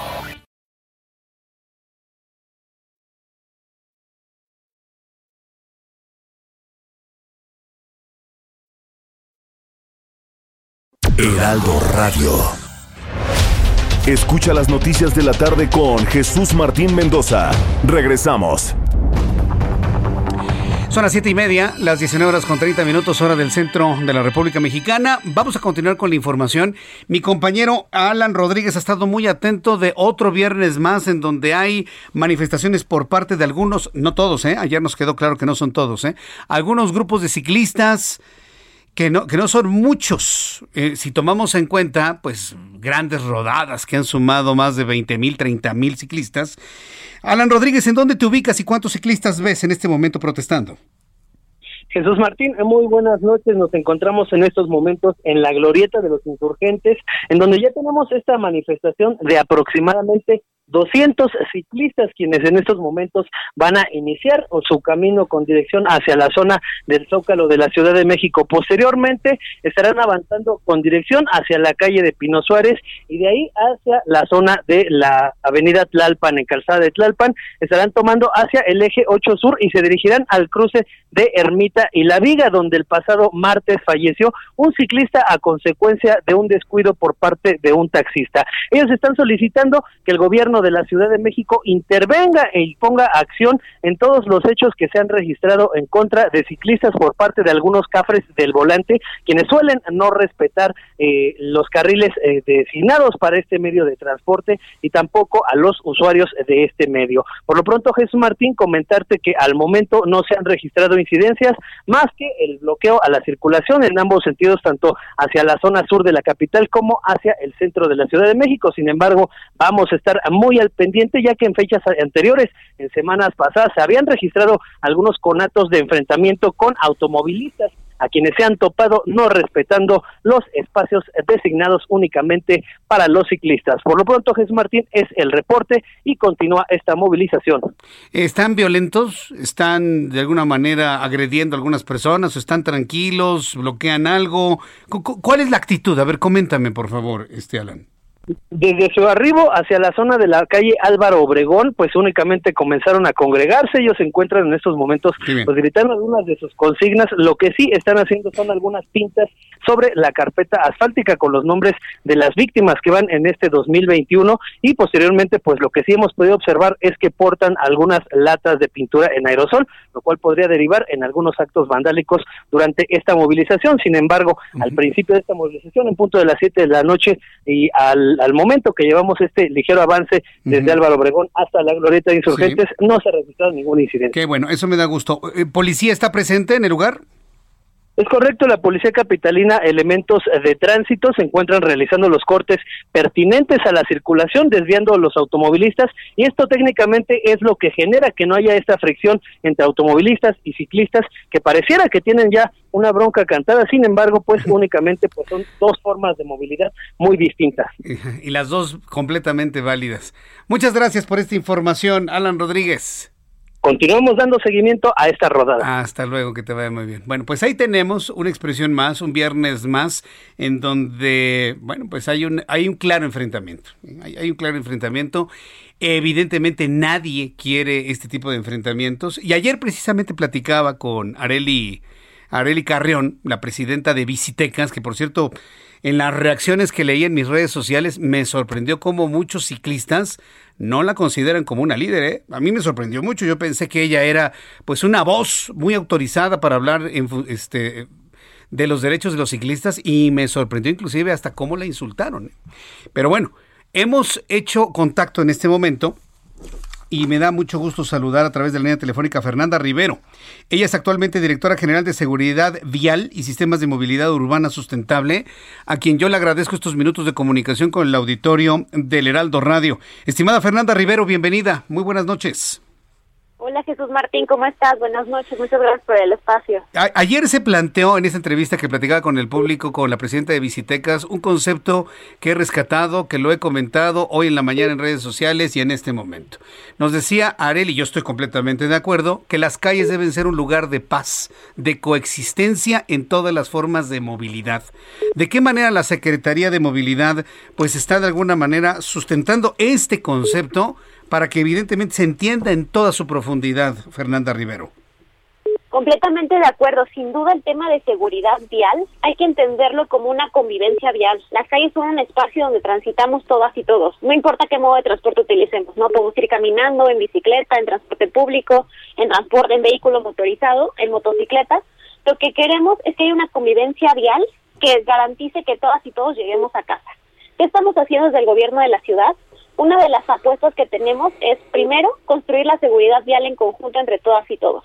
Segundo, reconocer que sabemos que hay nuevas formas de movilidad, que la bicicleta sin duda es un modo de transporte. Yo soy ciclista hace 10 años en la Ciudad de México y lo utilizo todos los días como modo de transporte, pero también lo que queremos es que sin importar qué modo de transporte estemos utilizando, lleguemos a casa de manera segura y se puede hacer de maneras muy sencillas. Por ejemplo, si todas y todos los que nos escuchan respetan el límite de velocidad al momento de conducir, garantizan no solo que las personas a su alrededor, peatones, ciclistas, motociclistas, lleguen seguros, sino tú mismo llegues seguro, incluso conduciendo tu vehículo motorizado. Y eso es lo que queremos, apostarle a tener calles mucho más seguras, apostarle a que todos y todos tengamos un rol en la vía y sobre todo a que entendamos que la convivencia vial la construimos todas y todos juntos. No es un tema de unos contra otros, sino cómo trabajamos para que en tu coche, en tu moto, en tu bici o a pie, llegues a tu casa porque alguien te espera. Y creo que hay que recordar eso, la movilidad debe ser empática y debe de ser segura. Eh, la movilidad debe ser empática y debe ser segura. El problema es que se ha perdido la empatía, Fernanda, y de ambos lados, ¿eh? de automovilistas hacia el ciclista, basta leer lo que se escribe en las redes sociales, y de los ciclistas hacia los automovilistas. Pero la parte que más me ha preocupado son las acusaciones mutuas, y en el caso de los ciclistas se plantea que todas las muertes que tristemente han ocurrido de ciclistas es como si las hicieran de manera pensada y como eh, vaya, como si fueran motivadas de una manera pensada en contra de los ciclistas y no, lamentablemente han sido accidentes, accidentes muy lamentables. Los accidentes existen finalmente. ¿Cómo poder de alguna manera llevar eh, o, eh, estar de acuerdo en las posiciones de ambos, de ambas formas de movilidad? Fernanda como bien lo dices, cualquier muerte vial es lamentable en la Ciudad de México, ¿no? Cualquier persona que no llega a su casa por simple el simple hecho de salir y transitar en las calles es lamentable y nosotros reconocemos que esa demanda es legítima, porque de verdad reiteramos que queremos que todas y todos lleguemos a casa. Hay una forma muy simple, ¿no? Es tener la información y recordar lo que te decía, cómo conducimos de una manera empática, recordar reglas básicas, por ejemplo, para quien conduce un automóvil, ¿no? Manejar respetando límites de velocidad, si manejamos esos límites de verdad vamos a llegar, dejar el celular un rato, ¿no? El no distraernos al momento de manejar, no manejar alcoholizados, recordar algunos derechos que tenemos como ciclistas, ¿no? Un ciclista tiene derecho a ocupar un carril completo, un ciclista también tiene derecho a que lo rebasemos dejando un metro y medio y a que respetemos las ciclovías. Y de la misma forma sabemos que las y los ciclistas tenemos que respetar espacios peatonales, tenemos que hacer esta convivencia vial, porque si todos respetamos las reglas que están establecidas, más allá de solo respetar las reglas, sino recordando que al momento de respetarlas estamos garantizando que todas y todos lleguemos seguros. Esa es la apuesta que queremos hacer desde el gobierno de la ciudad. Uno, que haya información disponible. Segundo, ponernos en el pedal del otro. No sé si te he contado, pero tenemos una biciescuela todos los sábados para operadores de transporte público. Aquí acuden los operadores, se suben a la bicicleta, toman un curso de cuatro horas de sensibilización, justamente para irle apostando a la empatía, a entender qué es lo que significa ser ciclista en las calles de la Ciudad de México. Y sin duda también modificar la infraestructura de las calles, ¿no? Tener más espacios que sean seguros para caminar, para andar en bicicleta, para que podamos llegar a casa de manera tranquila y segura. Eh, eh, Fernanda Rivero nos ha comentado algunos conceptos de una conducción de manera empática por parte de los automovilistas. ¿Cuáles son los principios fundamentales de una conducción empática por parte de los ciclistas? Como ciclistas, un derecho que tenemos que es muy importante y que hay que reconocer es que la bicicleta en la Ciudad de México está reconocida como un vehículo. Eh. ¿Qué implica esto? Al ser un vehículo no motorizado, obviamente tenemos características que son inherentes a la bicicleta, ¿no? Nos movemos con nuestra propia energía, es nuestro cuerpo el que está arriba de la bicicleta, tenemos una velocidad de alrededor de 16 kilómetros por hora en promedio, tenemos una velocidad que es bastante baja, pero eso es importante porque también es la vulnerabilidad que tenemos al momento de circular. ¿Qué derechos tenemos? Uno, ocupar el carril completo, a circular en la infraestructura ciclista de manera preferente, tenemos que tener ciclovías que no estén invadidas, también tenemos la obligación de cederle el paso al peatón, de circular en el sentido de la vía, eso es muy importante para todas y todos los ciclistas que nos escuchan, circular en el sentido de la vía es muy importante porque nadie nos espera en sentido contrario, pero al mismo tiempo los automovilistas, por ejemplo, al momento de dar vuelta, tienen que indicar con direccionales y cederle el paso a peatones y ciclistas, esos segundos son clave para que podamos pasar seguro en las vueltas. Entonces, de nueva cuenta, que sí hay distintos derechos y obligaciones por el tipo de vehículo que conducimos, pero que al mismo tiempo depende también de la vulnerabilidad de unos y otros. Pero si todos conducimos respetando los límites de velocidad, si le cedemos el paso a los peatones y ciclistas al momento de dar la vuelta, si como ciclistas nosotros circulamos en el sentido de la vialidad, estamos apostándole a tener estas calles seguras, a que de verdad hagamos esta construcción, pero nunca olvidar pues, que en la bici también va pues, nuestro cuerpo en el vehículo. Claro, el, el, cuerpo del ciclista es la carrocería de, este, de esta forma de movilidad. Pero no, no sabe Fernanda Rivero cómo yo agradezco que se hable de estas obligaciones de los ciclistas. Sobre todo hay un asunto muy importante, ir en el sentido de las calles. Actualmente, aquí en la Avenida de los Insurgentes, se ha puesto una ciclovía alternativa, que todavía no sé si va a quedar permanente o si, eh, si va a ser permanente o si se va a retirar. Eso ya finalmente lo veremos en su momento. Pero a mí me ha tocado ver todos los ciclistas en sentido contrario. Es decir, y, se suben a las banquetas y, utilizan las cebras exponiéndose evidentemente a un accidente, porque habrá un automovilista que no quiera aventarles el auto, sino que no lo va a ver y entonces va a producir un accidente. Y entonces los ciclistas van a decir, ah, nos aventó el coche y quiso agredirnos. No, hay accidentes que se han producido por la imprudencia de algunos ciclistas y tenemos que, señalarlo también. O sea, no hay una intencionalidad de agredir al ciclista. Hay accidentes, Fernanda. Y yo creo que sí tendríamos que pues en ambas partes, tanto automovilistas como ciclistas, pues entender la parte de derechos, pero también de obligaciones. Por eso me ha parecido muy valioso que usted nos hable de obligaciones de ciclistas. Casi eso no se habla, ¿eh? Fernanda, cosa que agradezco muchísimo. Sí, sin duda hablamos de ambos temas. Algo que también es importante que yo quiero aprovechar justo tu auditorio, que sé que muchos conductores nos están escuchando, es el tema de la ciclovía la infraestructura ciclista. No se han construido más kilómetros de infraestructura porque justamente hay mucha gente que se siente más segura en ella en su bicicleta. Yo soy una de ellas, ¿no? Yo todos los días uso ciclovías para hacer mis recorridos en la bicicleta.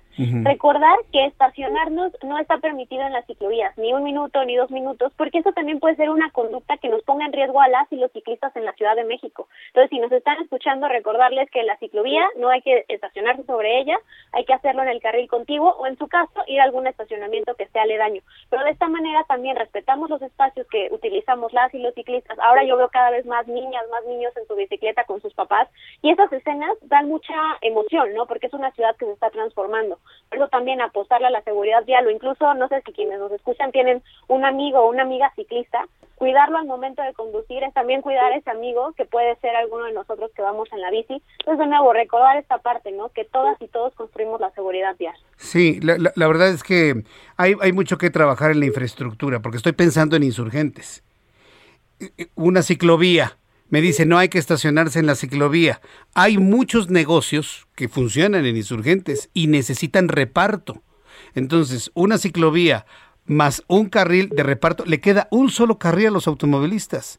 Para los 5 millones de vehículos que hay es totalmente insuficiente. ¿No sería mejor empezar a reducir el parque vehicular de automóviles antes de tomar medidas como estas? Porque estamos hablando de que una avenida que tenía cuatro carriles, una es para el Metrobús, otra es para los ciclistas, otra es para que se detengan los vehículos de reparto que no se pueden ir a un estacionamiento, y de cuatro carriles le queda uno a los automovilistas. siento que la cosa ahí no es pareja, en este ejemplo justo este tipo de redistribuciones del espacio público nos ayudan, Jesús Martín, para que por un lado la gente que usa el transporte público, como es el Metrobús, pues tengan un carril exclusivo, un carril de rápido tránsito, para que sus tiempos de traslado de la mayor parte de la gente que usa el transporte en la ciudad pueda ser mucho más ágil, mucho más rápido para que lleguen a su destino.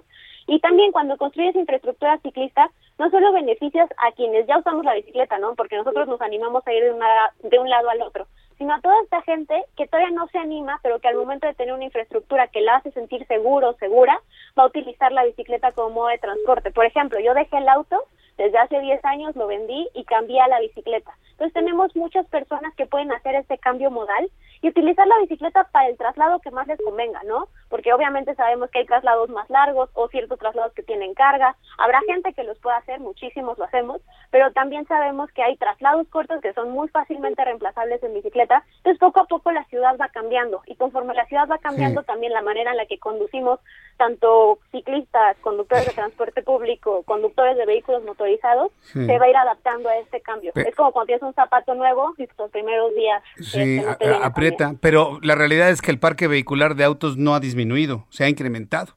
Sobre todo porque ante la falta de transporte público en la Ciudad de México, el auto es aspiracional. cualquiera que podamos ir al, al, transporte público, le preguntamos, ¿quieres seguir en transporte público o buscarías un auto? La gente busca comprarse un auto porque en México funciona al revés, es aspiracional porque necesitamos más transporte público. Sé que es un asunto en el que está trabajando el gobierno de la ciudad y la Secretaría de Movilidad. Pero hoy por hoy el parque vehicular ha aumentado y el auto sigue siendo algo aspiracional. ¿Cómo cambiar esa, esa, esa concepción? se mantiene ahí. Eso sin duda, o sea, sabemos que el uso del auto es una realidad en la Ciudad de México, y que no vaya a existir, pero ¿cuál ha sido la apuesta del gobierno de la Ciudad de México? Justo la movilidad integrada apostarle al transporte público porque hay que recordar que la mayor parte de los viajes en esta ciudad se hacen en transporte público, metro, metrobús, en este trolebuses, RTP. Ha habido una inversión, de hecho ayer se inauguró el cablebús para mejorar el transporte público en la Ciudad de México, para que llegue a nuevas zonas de la ciudad en la periferia. Tenemos una inversión muy grande de nuevos trolebuses, de nuevos RTP. Mantener la calidad en el transporte público es clave. Y la segunda visión es pensar a la bicicleta como parte de este sistema de movilidad integrada, apostarle a la intermodalidad. ¿Qué es intermodalidad? Que puedas combinar fácil la bici con el transporte público masivo. Por ejemplo, construimos biciestacionamientos en Tláhuac y en el Rosario, pues ahora la gente llega de su casa a la estación de metro de Tláhuac o del Rosario respectivamente, deja su bici segura y agarra el metro. Entonces, un poco es pensar que haya distintas alternativas de calidad y que también haya una buena convivencia y una seguridad vial en la calle. Muy bien, Fernanda Rivero, pues ha sido muy interesante tener esta visión pues integral de convivencia, de coexistencia, de integralidad en la Ciudad de México en cuanto a movilidad. Creo que falta un poco de trabajo en cuanto a la empatía, tanto de automovilistas como de ciclistas. Y hablando de empatía, pues hay que verlos cómo están en este momento, ¿no? Que no son todos, ¿eh? Yo sé que ha habido rodadas de 20 mil, 30 mil ciclistas y todos los que hay en la Ciudad de México pueden ser 50 mil, 100 mil y en, estos, en este caso son solamente 200. No los hago menos, pero yo creo que sí se tiene que trabajar en una menos furia, porque hoy se llama Viernes de Furia. ¿eh? ¿Qué están haciendo para disminuir la furia de los ciclistas? Estamos trabajando con todos los grupos, de hecho también con ellos tenemos mesas de trabajo, sabemos que su demanda es legítima, de nueva cuenta hay que seguir trabajando por la seguridad vial y queremos construirlo en conjunto, queremos construir con estos grupos que, eh, que protestan los viernes, tenemos una mesa de trabajo constante todos los jueves para hacer acciones que se van implementadas en la calle y que nos ayuden a salvar vidas. Y yo reitero para todas y todos los que nos escuchan que hay que construir la seguridad vial y una ciudad mucho más empática y hacerla más segura para todas y todos, pero eso solo lo podemos hacer si todos ponemos nuestro granito de arena. Eh, una última sugerencia, Fernanda, ahora que está hablando precisamente de las obligaciones de los ciclistas de usar sus propias vías. Eh, sé que, por ejemplo, la ciclovía que está en, en Revolución y Patriotismo, en este tramo de Revolución y Patriotismo, tiene muchos problemas de hoyos, alcantarillas, no está bien y los ciclistas tienen que utilizar el carril para el transporte público, inclusive carriles centrales de Patriotismo y de Revolución. Pueden echarle una revisada a esa ciclovía para pavimentarla correctamente y de esta manera que sea utilizada por los ciclistas. Claro, hay que recordar dos cosas, que el reglamento establece que hay que circular preferentemente en ciclovías, pero en caso de que haya algún tipo de obstrucción, sí puede haber que los ciclistas se salgan. Vamos a trabajar, de hecho ahorita la Secretaría de Obras y Servicios está trabajando en un proyecto de mantenimiento a la infraestructura ciclista de la Ciudad de México, porque también sabemos que hay que tenerla en buenas condiciones, con una superficie de rodamiento que sea adecuada, que las coladeras estén niveladas, y se está trabajando ahorita en un proyecto que empezó en Eje 3 Oriente y va a seguir creciendo a nuevas zonas de la ciudad, pero sin duda trabajamos también en ello para que los ciclistas circulen seguros. bueno, pues muy bien. Fernanda Rivero, ha sido muy interesante platicar con usted. Estaremos en varias oportunidades platicando sobre este y otros temas en cuanto a la movilidad de todo tipo en la Ciudad de México. Muchas gracias, Fernanda. Gracias a ti, Jesús Martín. Que tengas buenas noches. Hasta pronto, buenas noches. Fernanda Rivero, actualmente directora general de Seguridad Vial, Sistemas de Movilidad Urbana Sustentable de la Secretaría de Movilidad. Con esta entrevista, yo quiero decirle a usted que la Secretaría de Movilidad está trabajando de manera muy profunda, muy entregada, su área de sustentabilidad, de movilidad, su área de comunicación, todos están trabajando con mucha intensidad para lograr esto, una coexistencia entre las formas de movilidad completamente justa en la Ciudad de México. Vamos a revisar cómo se encuentra el mundo. Esto sucede en México, pero ¿qué tal otras partes del mundo? Giovanna Torres nos informa. El Papa Francisco aterrizó en Irak para una gira histórica por la nación devastada por la guerra, donde se espera que se reúna con miembros de la menguante comunidad cristiana del país y llame la atención sobre su difícil situación. El ministro de Salud de Paraguay, Julio Mazzoleni, anunció que se apartará del cargo tras reunirse con el presidente del país en medio de una crisis sanitaria debido a la falta de medicamentos en los hospitales públicos y con críticas a su gestión ante la pandemia. Activistas de Greenpeace pintaron de verde una parte del fuselaje de un avión de Air France en el aeropuerto parisino de Charles Gaudet para reclamar una reducción de vuelos y protestar por la política medioambiental del gobierno francés. Los restos de una mujer desaparecida en el devastador tsunami del 2011 en Japón fueron hallados recientemente y han sido identificados a pocos días del décimo aniversario de la catástrofe. Los análisis dentales y de ADN efectuados esta semana por la policía científica revelaron que se trata de Natsoko Yokuma, una mujer de 61 años que desapareció en la tragedia del 11 de marzo del 2011. Científicos de dos universidades han publicado un estudio sobre un huracán espacial que se formó sobre la Tierra en el Polo Norte. Es la primera vez que se observa un fenómeno de esta naturaleza.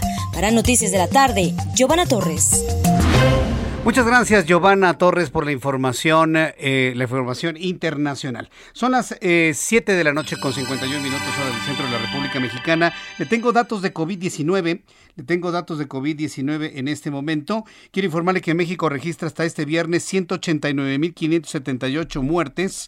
2.119.305 contagios de COVID-19, de acuerdo con datos que ha dado a conocer la Secretaría de Salud. En 24 horas al reporte se agregaron 6.797 nuevos casos más que los de ayer, ¿eh? Ayer fue, ah, no, un poquito menos, ayer fueron 7.521, hoy 6.797, 712 fallecimientos. Tasa de letalidad nacional es de 8.9% de la letalidad, según el informe presentado el día de hoy por la Secretaría de Salud. Esto como un asunto importante. Segundo, quiero decirle que la jefa de gobierno de la Ciudad de México, Claudia Sheinbaum, reconoció el trabajo del Instituto Mexicano del Seguro Social a través de su director general por la atención ante la pandemia. Eh, este viernes durante la reinauguración del Centro Deportivo Benito Juárez del Sindicato Nacional de Trabajadores del Seguro Social. La jefa de gobierno de la Ciudad de México, Claudia Sheinbaum, reconoció la labor de los trabajadores del Instituto Mexicano del Seguro Social en esta pandemia a través de su director, eh, Robledo. Esto fue lo que dijo Claudia Sheinbaum. El IMSS ha sido pura y absoluta generosidad. Así que el día de hoy, a nombre de los habitantes de la Ciudad de México, lo que vengo a decirles es gracias.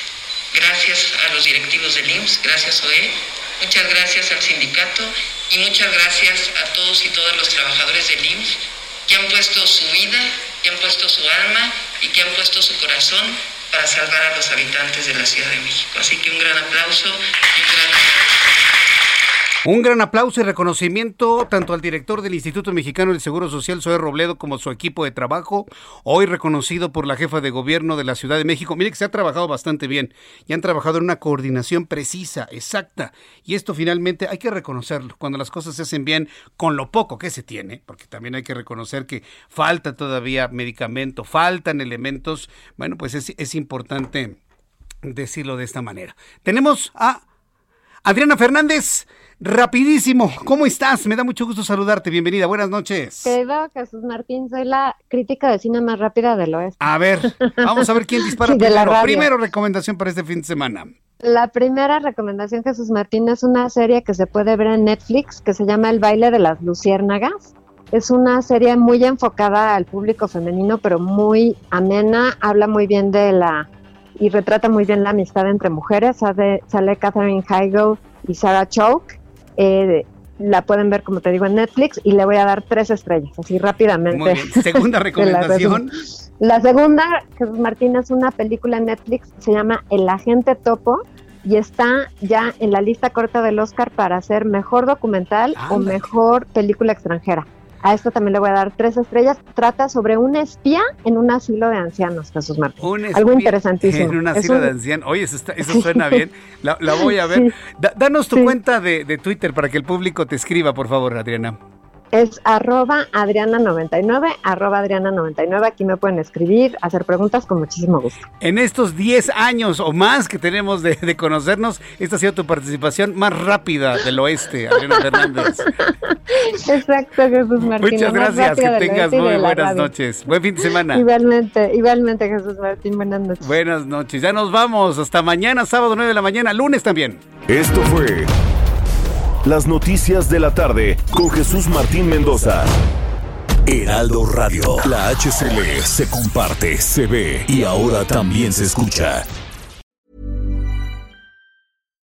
When you make decisions for your company, you look for the no-brainers. And if you have a lot of mailing to do, Stamps.com is the ultimate no brainer. It streamlines your processes to make your business more efficient, which makes you less busy. Mail checks, invoices, legal documents, and everything you need to keep your business running with Stamps.com. Seamlessly connect with every major marketplace and shopping cart. Schedule package pickups and see your cheapest and fastest shipping options from different carriers with rates up to 89% off USPS and UPS rates. And with the Stamps.com mobile app, you can take care of mailing and shipping wherever you are. Make the same no-brainer decision as over 1 million other businesses with Stamps.com. Sign up with Code PROGRAM for a four-week trial, plus free postage and a free digital scale. No long-term commitments or contracts. That's Stamps.com. Code PROGRAM.